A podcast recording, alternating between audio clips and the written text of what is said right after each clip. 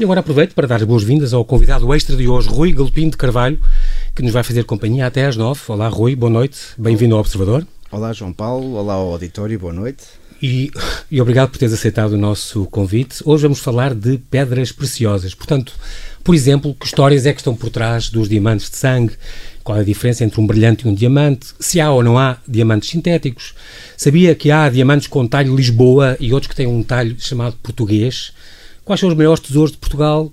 Sabia que há ou houve granadas vermelhas aqui em Belas, bem perto? Que Portugal foi introdutor de muitas gemas uh, da América, da África e do Oriente na Europa. Como é que se distingue uma peça de marfim que seja, por exemplo, de uma presa de elefante ou de um corno de rinoceronte ou de um, ou de um dente de baleia, por exemplo? É proibido ou não comercializar peças em tartaruga? Há muitas questões ligadas uh, às pedras preciosas. E o, e o Rui Galpino Carvalho é gemólogo, portanto ele é especialista, é um geólogo, tirou, licenciou-se em geologia e depois uh, é especialista, especializou-se em Londres, se não me engano, uh, em, em, gemologia e em classificação de diamantes. Ele, portanto, é um especialista em identificar, estudar e avaliar gemas, que é este ramo da, da geologia. Tenho que começar por dizer que tu és filho do grande António Marcos Galopim de Carvalho, portanto é o pai, do, só é mais nada, o pai dos dinossauros portugueses, portanto é um pai antigo, que é muito famoso por, por, ser, por ser quem é a nível da ciência e professor universitário e uh, geólogo como ele, como o Rui, e um, é uma grande sorte para ti porque quando morreres Uh, já tens, ou melhor, antes de morrer, já tens duas escolas com o teu nome. Quer dizer, tu basta seres professor, já há escola, se não me engano, duas escolas já, duas. Com o nome de Escola Professor uh, Galopim de Carvalho. Portanto, Tal e qual. E um museu tu. também, um núcleo museológico, o Museu do Quartzo em, em Viseu, que também tem o nome do pai. É uma grande, é uma grande honra. O Rui, um, entre o currículo que me mandou, um, mandou-me, eu pedi-lhe um pequeno currículo e ele, e ele mandou-me uh, tudo o que fazia, o que sabia fazer, e aquilo que tinha estudado, e, e é embaixador disto, embaixador daquilo, representante disto, dá aulas sobre isto, aquilo e aquilo outro, avaliação de pedras preciosas e tal, e estudo de pedras preciosas, de nacionais, etc. E também me disse umas coisas que me intrigaram bastante, como, por exemplo, danço muito bem, escreveu ele, em especial o, Gang, o Gangnam Style, não vou pedir para fazer aqui, é pena não termos aqui uma câmara ligada. Eu vinha preparado para isso. Também acaso. sei fazer a sorda de marisco, feijoada de chocos, sopa de cação, mazagrã e torradas. Eu acredito nisto tudo e conheço alguns destes uh, talentos do Rui, menos as torradas, isso acho que não acredito. Pronto, o Rui escreveu vários, vários livros, entre os quais, por exemplo, As Pedras Preciosas na Arte e Devoção, Tesouros Gemológicos na Arquidiocese de Évora, e um que eu gosto muito, gosto especialmente, que é um álbum do CTT, que é As Pedras Preciosas na Arte Sacra em Portugal.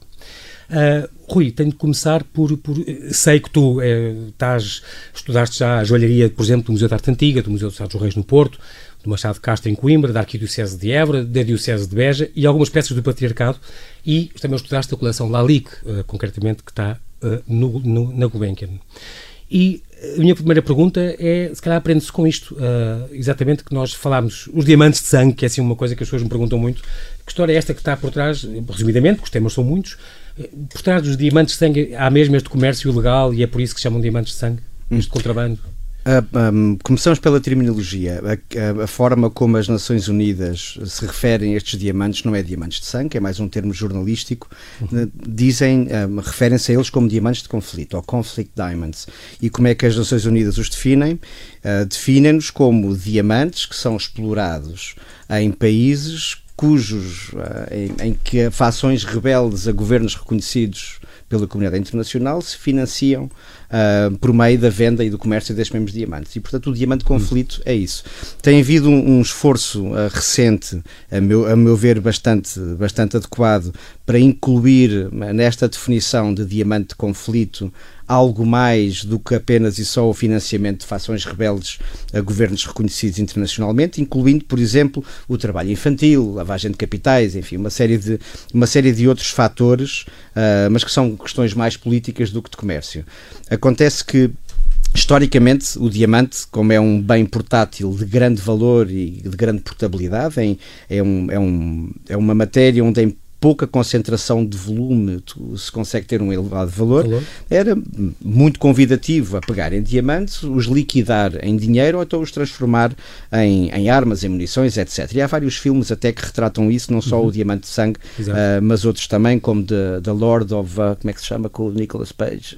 Não é Page, Nicolas Cage, estava com o Jimmy Page na cabeça. Hum. Um, The Lord of War, acho que é assim que, assim okay. que se chama, que retrata isso também. E, hum, e portanto, desde que, e se nós nos lembrarmos de algumas guerras civis bem recentes, a forma como, ela, como eram financiadas era através dos proventos dos diamantes. Uhum.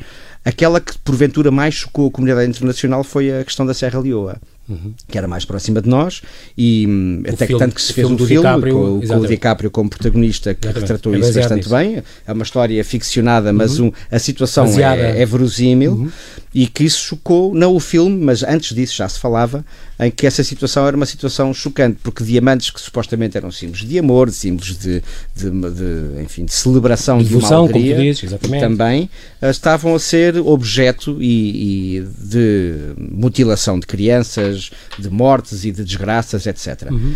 E hum, o que aconteceu foi desde 2002, e Portugal é signatário disso, uh, porque faz parte da União Europeia, uma série de países do mundo inteiro decidiram fazer uh, um, uma, um sistema que é um sistema aduaneiro que se chama Kimberley Process uh, Certification System, é um sistema de certificação do processo Kimberley, é assim que se chama, uhum. em que todos os diamantes transacionados entre fronteiras têm que levar um selo de garantia e esse selo de garantia não é quer dizer que os diamantes sejam bons ou maus, mas é que vem de uma fonte legítima, que no seu país de origem as autoridades locais os, os certificam como um bem comercial legítimo, que pagou impostos, que tem fatura, que tem, vem de uma empresa constituída, uh, etc. E que, portanto, um país, como por exemplo a União Europeia, Europeia, se quiser receber esses diamantes, tem que verificar a autenticidade do selo portanto, e a conformidade portanto, entre se aquilo Se eu quiser comprar diamantes, convém comprá-los com esse, com esse certificado. Não é o caso, mas teria que ser. Há um certificado, há um, um papel que, que adjunto a esses diamantes que diz que são de origem controlada. Digamos. É um certificado meramente aduaneiro que se perde a partir do momento em que os diamantes entram, por exemplo, dentro da comunidade europeia, pelas várias portas de entrada que há. Uhum. Portugal também é, Lisboa tem uma entrada dessas, a Bélgica também, Inglaterra, Alemanha, penso que Bulgária e também Roménia. A partir do momento em que entram, estão automaticamente legalizados. Agora, quem os compra uh, e quem os vai processar, quem os vai reexportar, é que pode na fatura dizer que eles já foram verificados. Mas tudo isso é verificável. Muito bem.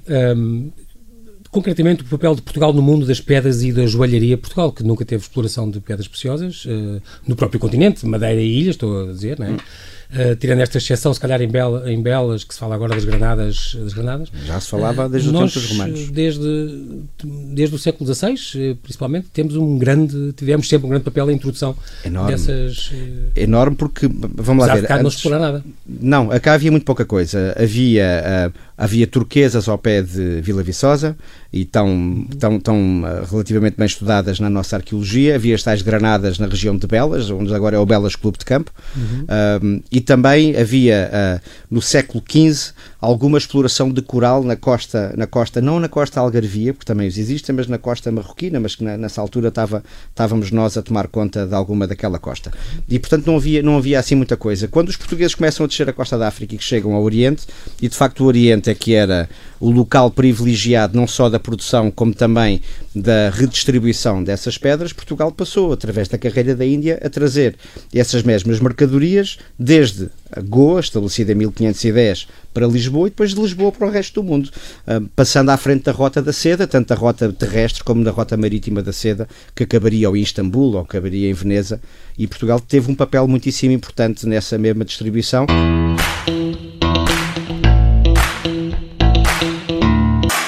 Tu deves estar, Rui, tão contente como eu, porque vem finalmente, parece que está previsto para o primeiro trimestre já de 1920, uh, eh, o tal Museu do Tesouro Nacional, dos Tesouros Reais. Sim, ali sim. aquele anexo, anexo, não é anexo, aquele o fecho do, do Palácio da Ajuda, que vai finalmente ter em exposição permanente a coleção de joias da, da coroa. Pois é, um, é, são excelentes em boa hora, notícias, finalmente. É, são excelentes notícias, é um, é um remate ao, ao, àquela parte, àquele terço do Palácio da Ajuda que, que está ruína, construído, é? assim, e que enfim, vai ficar arranjadinho, e finalmente os tesouros reais, entre as quais as nossas joias da coroa e a baixela Germain, que é uma baixela feita por um homem chamado Germain, que baixela Tomás, essa que Tomás são pratos, Germain, é, assim, é um dos prateiros mais, mais reconhecidos da joalharia, da prataria um, francesa do século XVIII, e vão estar estar à vista do público para que o público os possa fruir. E o público já não consegue ver essas peças todas juntas e nem sei se todas juntas estavam desde 1991 quando o Palácio da Ajuda um, teve aquela exposição magnífica chamada Os Tesouros Reais e que teve, enfim, teve recordes de bilheteira teve... não tão grandes como a dos dinossauros uh, um, que o meu pai fez, mas teve recordes de bilheteira de facto bastante grandes. E finalmente vamos ter as joias todas à vista, para que os portugueses as possam ver. Tu sabes neste momento, mas não podes falar disso, eu sei, uh, que as joias estão todas guardadas. Isto é, há uma, uma pequenina parte que deve estar exposta, que também não seja no não Museu de Arte Antiga ou não? Haverá, haverá partes desse tesouro real que estarão até dispersos num ou noutro local, mas o, o, o grosso. O grosso Uh, em particular as peças que são mais caras, que são as peças, aliás, mais caras. Em todos os aspectos? São em todos os aspectos, que são mesmo as joias com as pedras. Essas, nenhuma delas está neste Exposta, momento à vista. Porque estão numa caixa forte, guardada num... algures. Pronto, algures. Num Fort Knox em Lisboa, algures. Um, no país, algures, não sei se é em Lisboa. Ok. E um, Portugal, eh, esta história do, dos, dos talhos que eu falei, de haver o, o corte de, de, diamantes, concretamente o talho Lisboa e hum. o talho português, hum. a nível existe. internacional existe Sim. mesmo? O talho Lisboa, vamos lá ver, o talho Lisboa é uma, era uma variação daquilo que as pessoas chamavam o talho brilhante, que é aquela lapidação que tem uma parte de cima e uma parte de baixo da pedra em que parece que tem um bico cá embaixo Exatamente. e que uma havia uma, mais um conjunto de facetas nessa parte de cima da pedra que se chama coroa que era uma, uma, uma variação desse talho brilhante que já existe desde o século XVII e que foi muito impulsionada pelos diamantes do Brasil do século XVIII e que por alguma razão que não está bem documentada se chamou talho Lisboa Uh, não há grandes exemplos. É, é, por exemplo, acrescentar 16, fa 16 facetas. É, tal e qual. Estudaste lindamente Estudei, a lição. Claro. Uh, uh, mas é mesmo isso, é acrescentar hum. essas 16 facetas e o detalhe brilhante tradicional tem. Fica ainda mais brilhante, portanto fica ainda mais luz. É, mais... Era adequado para pedras grandes. E nós temos apenas um exemplo, que está, está até publicado, que é nessa, olha, nas joias dos tesouros reais, que é uma caixa de tabaco do rei Dom José, feita em França, em que um dos diamantes tem, de facto, essa disposição de facetas. É o único exemplo hum, okay. físico que eu conheço. Conheço em livros, conheço em livros, em bonecos, em desenho. Em está, está, documentado, está mas documentado não é muitas... já. Ah, okay. É o único que está. O talho português é um bocadinho mais curioso, porque não é um talho para o diamante, é um talho feito para pedras de cor, inicialmente feito com 166 facetas, que é uma quantidade de facetas, que aparentemente terá sido feito por um português ou descendente de um português na África Austral, porventura até na África do Sul, não, não creio que em Moçambique um, feita para quartos e turmalinas relativamente grandes. E, e chama-se talho português, esse talho com, uma, com um contorno redondo, com muita faceta, para pedras enormes. Uma coisa que tu fazes, e fazes muito bem, já tenho acompanhado uh, às vezes, e era bom isso acontecer mais vezes, é as tuas visitas guiadas que tu fazes às Sim. joias, por exemplo, do Museu da Arte Antiga, Sim. vai lá e vê. Uma coisa que me impressiona sempre muito é muitas daquelas uh, joias, digamos, daquelas, são pedras no fundo de vidro coloridas, onde se põem depois umas, umas, uh, uns papéis de cor em baixo e aqueles vidros passam aquela cor e parece que é uma esmeralda verde ou uma safira azul. Ou, há muita, não digo aldrabice, mas há muita coisa que as pessoas julgam que é uma coisa e não é, afinal. Isso acontece particular, é muito interessante porque acontece mais nas, nas joias de uso litúrgico para cerimónias, para cerimónias uh, religiosas, uh, religiosas uhum. porque uh, numa altura em que o sacerdote não era muito próximo da, dos fiéis, em que havia uma grande distância entre o sacerdote e os fiéis, por exemplo, a mitra, que é aquele chapéu Exatamente. em bico que eles usam, que se quisessem uma mitra com pedras que se vissem ao longe, tinham que ser necessariamente grandes. Para serem grandes e que não podiam ser dispendiosas, tinham que ser vidros. Para terem cores, ou eram vidros coloridos, ou então eram vidros que, como tu dizes bem, por trás se colava uma pratinha, sabe, parecido com as pratinhas dos bombons, Sim. com cores, e a ah, pedra passava a ter cor. Essa técnica da folheta, ah, que em termos técnicos chama-se uma folheta refletora colorida, ah, também é feita para outras pedras, não necessariamente vidros, como mesmo o rubi, a esmeralda, a safira, o quartzo, o topázio, que quando se quer uma cor diferente, ou quando tens 50 pedras para colocar numa joia, elas não têm a mesma cor e lhes queres dar a mesma cor, pões uma folheta dessas com a mesma cor por trás de cada uma delas e a, pedra, e a peça parece toda homogénea. A propósito de diamantes, falámos disso, é diamantes que vem do grego, a palavra? Adamas. Que quer dizer? Uh, quer dizer invencível, invencível, como o gigante Adamastor. Ah, exatamente, vem daí. O Adamastor que ninguém vencia. Exatamente, já estamos a aprender coisas. Estamos sempre a aprender coisas. O meu Dias conseguiu dobrá-lo. Eu aprendi sempre coisas contigo e estamos sempre a aprender aqui no Observador, isso é importante. Uh, o, esta história da diferença já agora entre um brilhante e um diamante, que nós, nós às vezes não. Há uma diferença com certeza e qual é? Hum. Uh, em discurso coloquial, dizer diamante ou brilhante, porventura estamos a, estamos a referir à mesma, mesma coisa. coisa. Em discurso formal, diamante é o material, E brilhante. É carbono, no fundo. É carbono puro. Exatamente como o bico de um lápis. É, só que a grafite de um, de um lápis. É igual. É, apenas que... os, os átomos estão organizados de forma diferente. Uh, depois, se quiseres, podes falar porque é que num dá diamante, no outro dá grafite, que é muito interessante. Mas o, o brilhante não é mais do que uma geometria. É, uma, é como nós temos, uh, temos sólidos a que chamamos cubos, temos sólidos a que okay. chamamos dodecaedro. Há um sólido com uma determinada uh, geometria que se chama brilhante. Cristal, Porquê? Porque brilhava. Um cristal. É, é grafite em cristal, digamos. Não, agora neste momento estava a falar só do brilhante. O brilhante é uma forma geométrica em que o diamante começou a ser lapidado no século XVII. Porquê? Okay. Porque brilhava. E brilhava onde? À luz das velas. Porque os diamantes não se usavam durante o dia, usavam-se preferencialmente à noite e à noite as casas eram, os bailes eram, eram um, iluminados com velas. Uh, relativamente, se quiseres que eu te fale da grafite, Uhum. O, programa acaba à meia-noite, não é que nós temos. Mas é. Daqui a um quarto de hora, um quartozinho de hora. Eh, os minerais têm muito, é muito parecido com a culinária, porque os minerais têm ingredientes e depois têm panelas que têm pressões e temperaturas e depois têm outros ingredientes ao lado. Eh, existem certas regiões do planeta onde há carbono, e esse carbono pode ser até carbono que já teve à superfície do planeta, que depois desceu por uma, uma, por uma, um movimento, uma, um movimento que, se chama, que se chama subducção, mas eu não quero maçar as Pronto. pessoas com palavrões, mas é aquilo que no fundo está a acontecer nos Andes, o Oceano Pacífico mete-se por baixo dos Andes, por isso é que há, existem a Cordilheira dos Andes, e portanto se esse carbono descer uma certa profundidade em certas zonas do planeta, a pressão é tal que... A pressão e a temperatura é tal, e se a quantidade de carbono for adequada, eles juntam-se mas o carbono não gosta de estar um com o outro. O carbono à superfície do planeta gosta de estar como a grafite, em que cada átomo de carbono está a uma distância relativamente grande um do outro, por isso é que, Portanto, como é... a distância é grande, eles partem-se com facilidade. É mais amorfo? É mais... Não, não, é cristalino também, okay. só que a distância entre os, entre os átomos, entre certos átomos, e as ligações é que os ligam são fraquinhas. Pronto. Por isso é que nós, quando pegamos num lápis de carvão... Podemos desfazê-lo e, e, desfa... e vai desfazendo quando escrevemos. Exatamente. Pronto, tá e porquê é que se chama grafite ao mineral, porque serve para grafia, serve para escrever. escrever. E o diamante não, o diamante é igual à grafite e só em condições excepcionais é que aqueles carbonos que detestam estar juntos estão juntos. um bocadinho claro. como a geringonça, não é? Não, não, em circunstâncias muito particulares é que uh, os partidos da esquerda se juntaram, no fundo chamam de diamante do, a geringonça. Sem falar dos valores relativos, não é? Com certeza, de, com certeza. de uma e da outra. Tu, tu um, também, na parte da exploração uh, de pedras preciosas, quando a gente fala de pedras preciosas, toda a gente fala apenas, eh, no fundo, é esmeraldas, rubis, safiras e, claro, os diamantes, mas há muito, muito mais pedras e também há semi-preciosas e tudo. Tu é. és especialista em algumas delas em particular?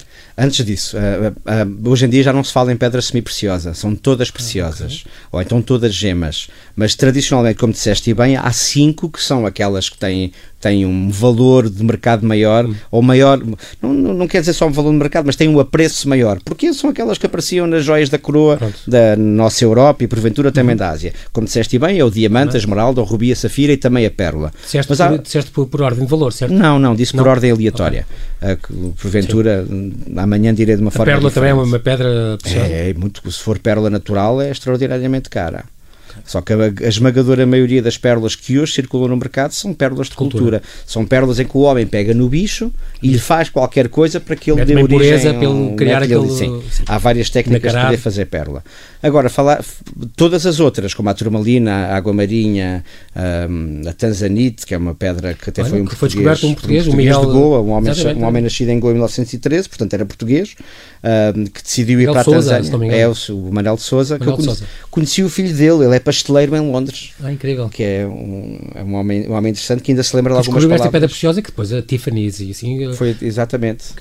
popularizaram. Mas ele, ele morreu, entretanto, antes da Tiffany popularizar a pedra, ele, ele não, teve um acidente de automóvel e, e morreu. Não viu, não viu o esplendor da pedra que ele próprio descobriu e que ajudou Que aliás é de um azul, é de um azul turquesa, é, é, uma, é um azul muito bonito. É uma pedra relativamente valiosa, porque só vem da Tanzânia, até hoje só se descobriu na Tanzânia, Tanzânia. não sabemos se aparecerá noutro lugar qualquer e nós, nós em gemologia nunca dizemos o sempre e o nunca, porque todos os anos podem aparecer Descobrem. coisas, Diz coisas que cada novas. vez mais se descobrem mais pedras, é, é verdade? Não, não sei, descobrem-se bastantes. Nunca sei. descobriram tantas pedras como hoje. Hoje, hoje em dia a geologia está muito mais avançada do que alguma há, vez. Há mais explorações? Ah, e Moçambique, que na província de Cabo Delgado, no norte, Uh, sempre se soube que havia lá rubis, mas não eram rubis de grande qualidade. Há, desde 2007, 2008, que começaram a vir umas quantidades e umas qualidades completamente fora do normal, e tanto que multinacionais se estabeleceram lá, nomeadamente uma, e hoje em dia Moçambique é apenas e só o maior produtor mundial de rubis como Madagascar, desde os anos 90, é o maior produtor mundial de safiras, quando tradicionalmente era o Sri Lanka, era a Birmania, que agora se chama Myanmar, Myanmar. é que eram os países de onde vinha a maior produção. Os, os, diamantes sintéticos existem ou não existem? Claro que existem, desde 1950 e pouco. Só que fazer um, se calhar, é mais caro do que não. prospectar um. É, se estivéssemos em 1954, sim. Hoje em dia já não. Hoje em dia tens uma, não só microondas, mas para coisas parecidas com as microondas, em que, que, se coloca metano, metano que é CH4, tem lá carbono, e se colocam outras coisas, uhum. e numa semana tens um diamante. Uh, e há outras máquinas onde pões grafite purificada, passado uma semana, duas, três, tens um diamante. Isso faz em fábrica já hoje em grande escala. E quando digo em grande escala, é em grande escala. E hoje em dia o preço de produzir um diamante sintético é muito inferior ao preço. Não, não quero falar do preço de produção, porque isso normalmente não temos acesso aos preços de produção. Mas o valor de mercado que um consumidor possa comprar um diamante sintético é hoje em dia muito inferior ao preço de um diamante natural e a tendência é para descer. Uma coisa que, eu, que tu gostas de falar, e, e, independentemente de todas as nossas confissões religiosas, de seguirmos ou não seguirmos, é no extraordinário papel que a Igreja tem tido na conservação e também em, em deixarem estudar também, que tens feito muito trabalho com a Igreja, porque realmente a Igreja conserva grande parte dos tesouros, são pouquíssimas as coleções privadas com grandes, com joias muito importantes da nossa história. É. E tu é sempre és o primeiro a dizer que tem, tem feito um trabalho que... meritório, quer a conservar, quer a deixar estudar aquele hum, e falaste naquele livro que eu publiquei com o CTT em 2010 Sim, uh, apenas consegui fazer esse livro porque a instituição a igreja existe. E existe com esta perspectiva que as irmandades, as confrarias e os próprios conventos e a própria, as próprias comunidades cristãs ao longo do tempo foram uh, recebendo dos fiéis uh, ou joias como ex-votos, ou seja, como promessas de intercessão divina, ou então os fiéis juntavam-se e juntavam as suas próprias joias ou dinheiro para que a própria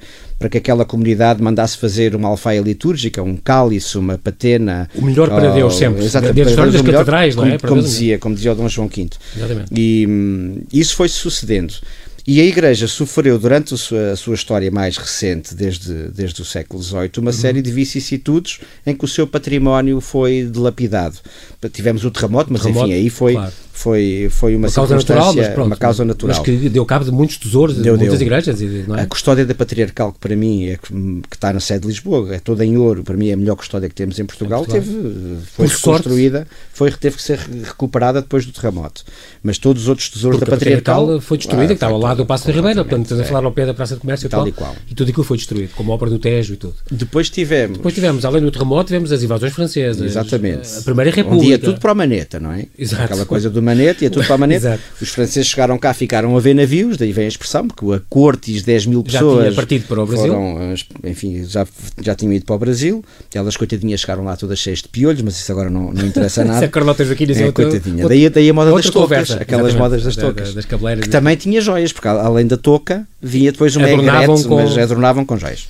Portanto, o terremoto, as invasões francesas, francesas, o Mata Frates, 1800 e tal, que acabou com os conventos, eh, Exatamente. extinguiu os conventos. E aí, a Primeira República, que foi muito antiga, a nacionalização de, de grande parte do património móvel e também imóvel e de muitos terrenos, nomeadamente o, grande, o chamado grande latifúndio do Alentejo começa aí, os grandes terrenos do Alentejo. E, e mesmo assim o que sobrou? E a Primeira República, como falaste bem, e mesmo assim ainda sobrou muita coisa. Porque a Igreja tem este, tem este pendor conservador uhum. de conservar aqueles objetos não pelo seu valor material, mas pelo seu valor espiritual. Devocional, claro. Uh, porque aquelas peças que ali estão, e vê-se muito bem, há uma capa muito interessante no Senhor de Santo Cristo dos Milagres, em Ponta Delgada, que é uma capa disso. rica do ano jubilar, que tem ofrendas de, das, de, dos devotos ao Senhor de Santo Cristo, que é uma imagem de grande devoção, curiosamente não mariana, é uma devoção muito popular e não, que normalmente as grandes versões de grande popularidade são, são marianas. Esta é, não é. Esta é, é um, esta é homo, não é? É o próprio Exatamente. Cristo. E isso é muito interessante também de ver.